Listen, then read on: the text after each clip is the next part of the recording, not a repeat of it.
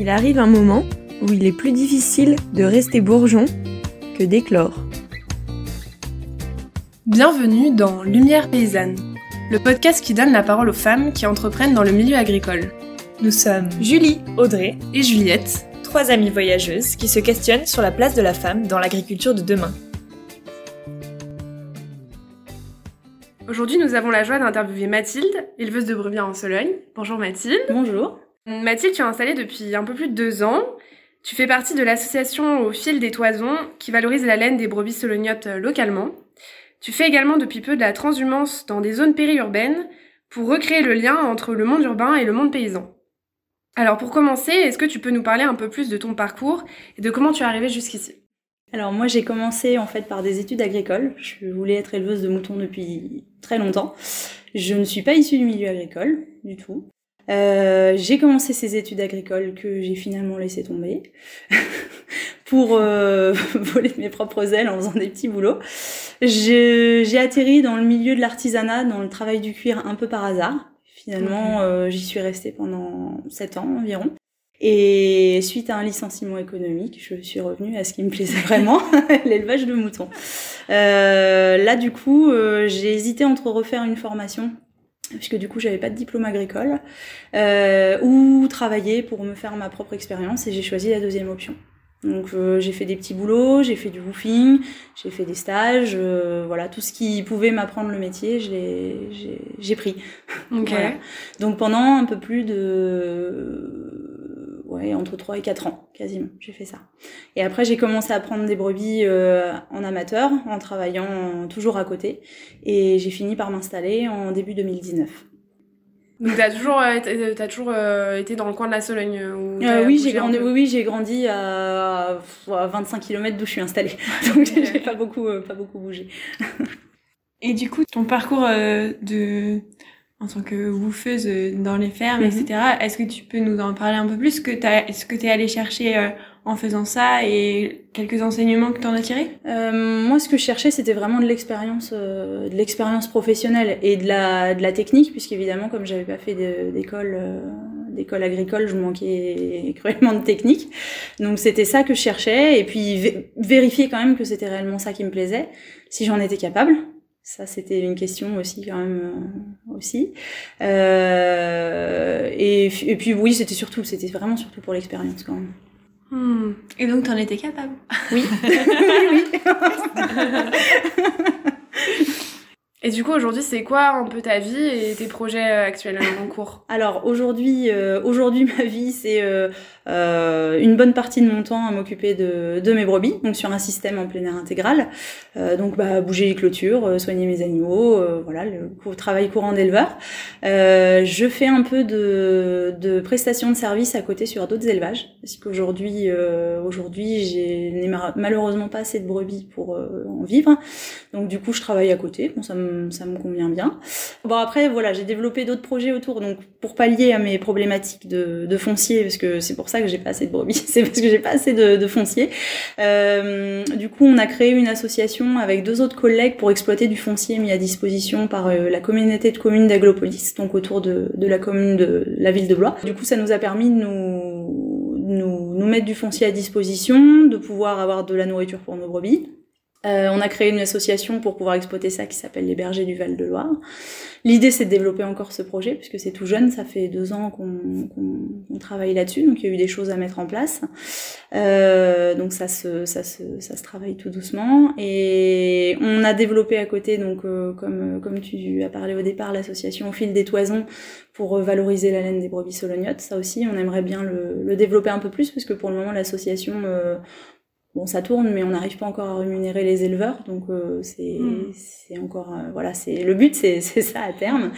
Euh, moi à terme c'est de trouver aussi du foncier par chez moi un peu plus pour pouvoir être un peu plus sereine au niveau de de de, de mon, de mon système d'élevage puisqu'aujourd'hui c'est un peu juste. Voilà. C'est quoi pour toi l'agroécologie? L'agroécologie pour moi c'est une agriculture vivante je crois que ça sert à rien en fait d'aller d'aller d'aller enfin moi j'ai pas envie d'expliquer ça avec des grands mots parce que je suis pas je suis pas très douée pour ça. Mais euh, mais c'est vraiment ça. C'est une agriculture vivante respectueuse euh, respectueuse de tous les organismes euh, vivants euh, qu'ils soient du sol dans l'air voilà. Visible non visible pour moi c'est ça. Du coup tu disais que ça fait deux ans que tu t'es lancée. Mm. est-ce que tu peux nous parler des appréhensions que tu avais avant de t'installer et voir si elles se sont vérifiées ensuite ou, ou pas euh, la plus grosse appréhension, c'était ce dont je parlais tout à l'heure, c'est de savoir si j'en étais capable, euh, capable euh, physiquement, déjà, moralement. Enfin voilà, savoir si ça. Je savais que c'était un métier qui était dur, donc est-ce que j'arriverais à, à, supporter? C'était les deux grandes craintes essentielles. Après, c'est ça, c'était mes craintes plutôt en tant que femme, voilà que euh, bon, pour des raisons physiques, hein, un peu plus d'un mètre soixante et un bon 50 kilos, c'est pas, je suis pas, je suis pas Hulk. Et, puis, euh, et puis après, oui, mes craintes, c'était d'arriver à trouver du foncier, et c'est ce qui s'avère encore aujourd'hui une problématique. Voilà. Par contre, pour le côté, est-ce que j'en suis capable? Oui, j'en suis capable. j'en suis capable, je pense physiquement et moralement. aujourd'hui, ça se vérifie. C'est pas facile tous les jours, mais, mais j'y arrive. Est-ce que ça a été dur pour toi de trouver ta place en tant que femme dans un milieu qui reste quand même euh, majoritairement masculin encore aujourd'hui? Hum, Alors, je, pense que sur certains aspects, oui.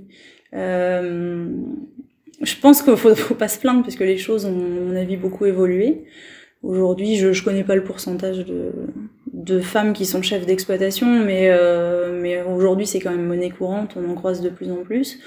Mais je pense qu'on est attendu au tournant quand même. Enfin, moi, j'ai eu cette sensation-là. La sensation d'être attendu au tournant et surtout, euh, surtout du point de vue des hommes euh, du milieu agricole. Mais pas que, même hors milieu hors agricole aussi.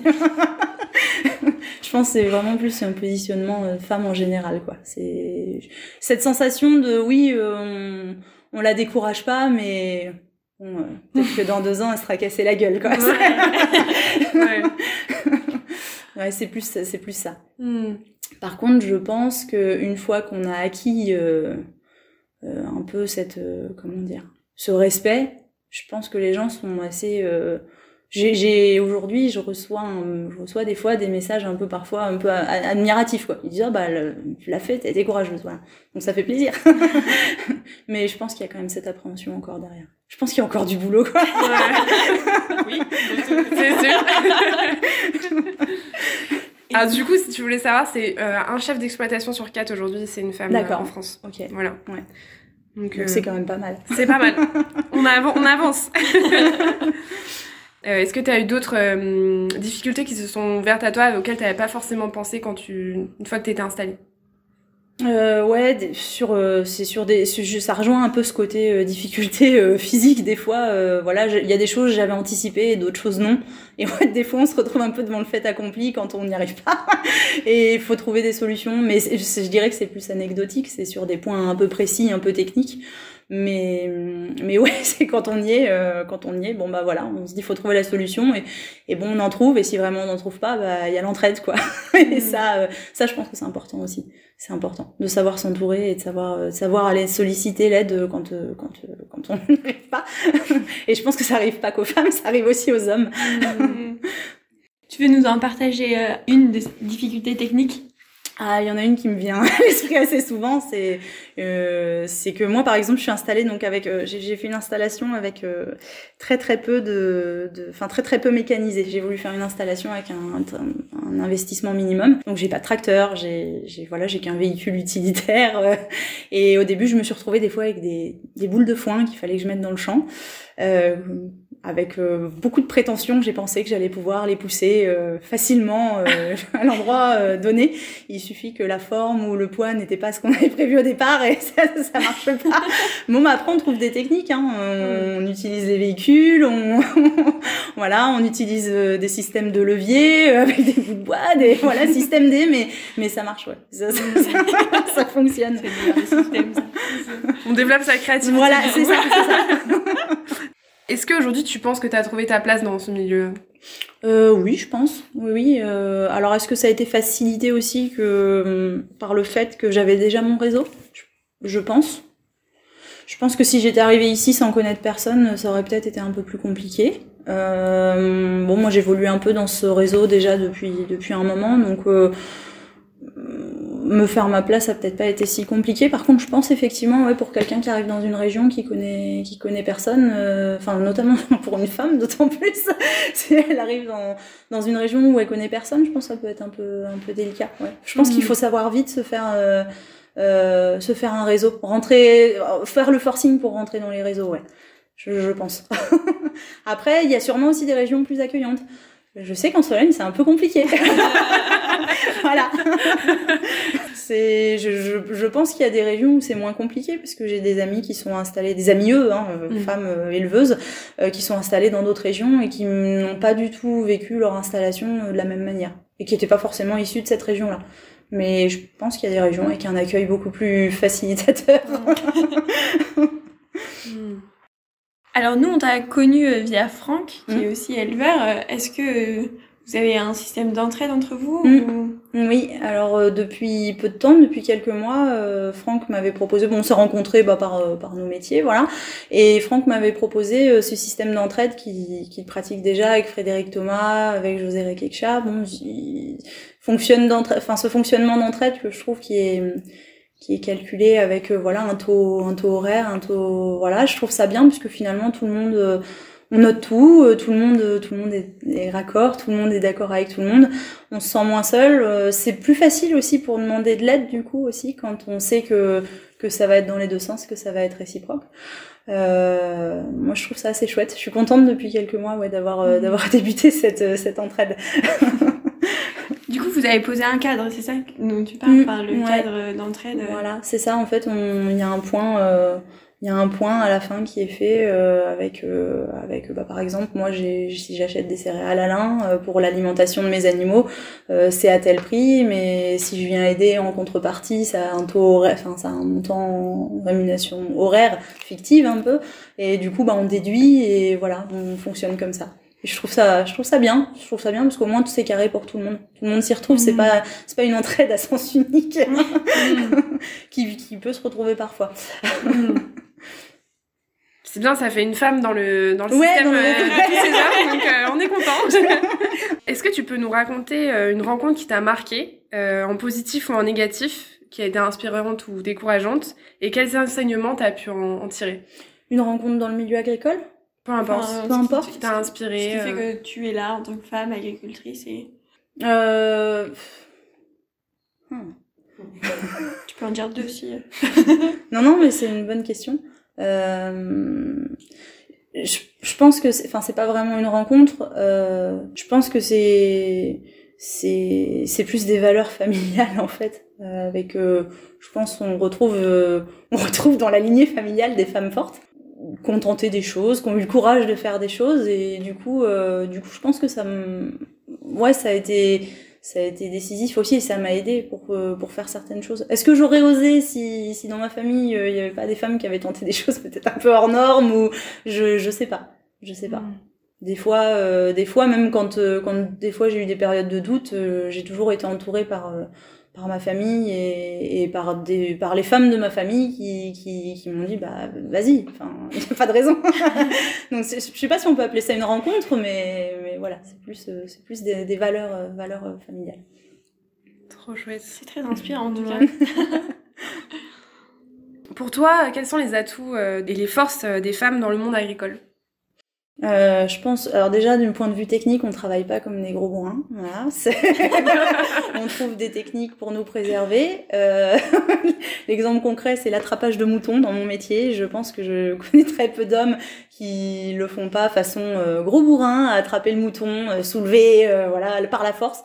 Moi, je peux pas faire ça. Les brebis elles pèsent, le même, pèsent des fois plus lourd que moi, donc euh, faut que je trouve d'autres techniques. Et, euh, et je pense que nous, ouais, nous, on a cette capacité, bah, comme on peut pas forcément faire les choses euh, sans c'est méchant pour les hommes, mais sans réfléchir.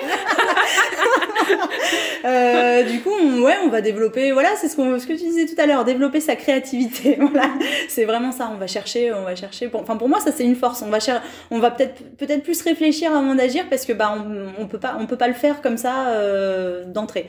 Donc, euh, je pense que c'est la plus la, la plus grosse force. Après. Je pense que sous certains aspects, ça peut avoir aussi euh, vis-à-vis des, des collègues ou vis-à-vis de la clientèle. Je pense que ça peut être facilitateur. Euh, Enfin, moi, je vois, euh, j'ai pas de soucis relationnels avec ma clientèle. Euh, je pense le fait que je sois une femme, les gens sont souvent, euh, enfin apprécient, voilà, ils sont souvent contents de voir une femme agricultrice, voilà. C'est donc, je pense que c'est aussi, oui, c'est aussi une force de ce côté-là. Quel conseil donnerais-tu aux femmes qui nous écoutent et qui souhaitent se lancer dans un projet Quel enseignement tu as envie de, leur transmettre? Non, mais faut y aller. non, je, crois qu'il faut pas, faut pas passer par quatre chemins. Euh, euh, faut y aller et même si on se dit que ça va être compliqué, euh, ouais, il y aura toujours des moments compliqués, mais je crois qu'il faut pas, faut pas se leurrer. Les hommes aussi rencontrent des, difficultés. Faut y aller, faut croire en soi, quoi. Faut, faut, se dire que faut pas se limiter à. Moi, j'avais eu des doutes là-dessus, voilà, sur la capacité physique, mais en fait, je pense qu'il faut, il faut pas, il faut pas, il faut y aller. On, on trouve des solutions, on trouve de l'entraide, on trouve, euh, euh, c'est possible, c'est possible, voilà. Moi, je crois qu'il faut croire en soi, c'est le plus, c'est le plus, c'est le, c'est le mieux. Tu fais partie du coup de deux associations. Mhm. Quel est ton positionnement vis-à-vis du collectif dans le monde agricole de demain? Euh, je pense que c'est important. Euh, je pense que c'est très important pour pas être seul, parce que c'est un métier quand même où on est, on est souvent seul. Je vois même en faisant partie de deux, enfin, en ayant deux associations dans le cadre de mon travail, je suis quand même très souvent toute seule. Euh, donc c'est bien de pouvoir s'entourer, ne serait-ce que pour échanger, euh, voilà, pour euh, s'entraider. Euh, je, je pense que c'est, enfin, je pense qu'aujourd'hui c'est l'avenir. Peu importe sous quelle forme, parce que voilà, ça aussi c'est ses contraintes et ses difficultés, mais peu importe sous quelle forme, je pense que c'est très important. Après, euh, après, je pense qu'il faut que ce soit bien posé. Enfin, comme tout, comme tout travail en collectif, voilà, il faut que ce soit bien réfléchi quand même et, et que les, les, condi enfin, voilà, le- les conditions soient claires. Je, je pense. Mais pour moi, c'est très important pour l'avenir. non, non, pas rester seul dans son coin. C'est, c'est, je, je doute qu'on puisse réussir en fait aujourd'hui en agriculture en restant tout seul dans son coin. J'ai une question qui me vient là par rapport euh, à- au mouvement euh, vegan et, et Mhm. végétarien. Est-ce que, enfin, je sais pas, quel est ton positionnement là-dessus? Je trouve ça intéressant de. Euh, mon positionnement, il est que chacun, enfin, chacun fait ce qu'il veut. Moi, personnellement, que les gens soient végétariens, véganes, ça me pose absolument pas de souci. Euh, du moment qu'il y a un respect mutuel. Que les gens soient, soient véganes ou végétariens, pour, du moment qu'ils ont des, des, des bonnes raisons de le faire, et ils ont sûrement des bonnes raisons de le faire, moi, ça me pose pas de problème. Euh, du moment qu'ils respectent aussi, euh, ils respectent aussi nous nos, nos arguments en tant qu'éleveurs et de pourquoi il y a de l'élevage euh, en France et dans le monde.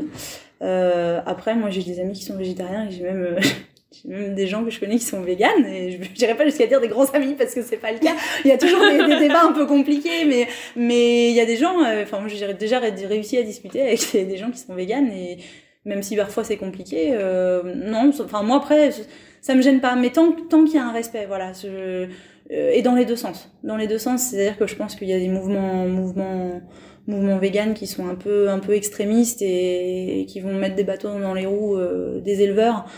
Euh, sans arguments en plus euh, vraiment fondés, euh, ça, ça me, ça, ça me, ça me dérange un peu.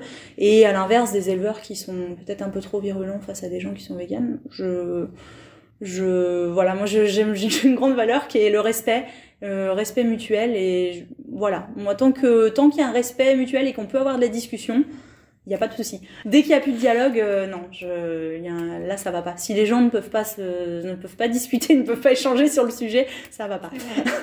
Je te rejoins totalement sur le respect et la communication. Voilà. C'est- après chacun, chacun ses idées.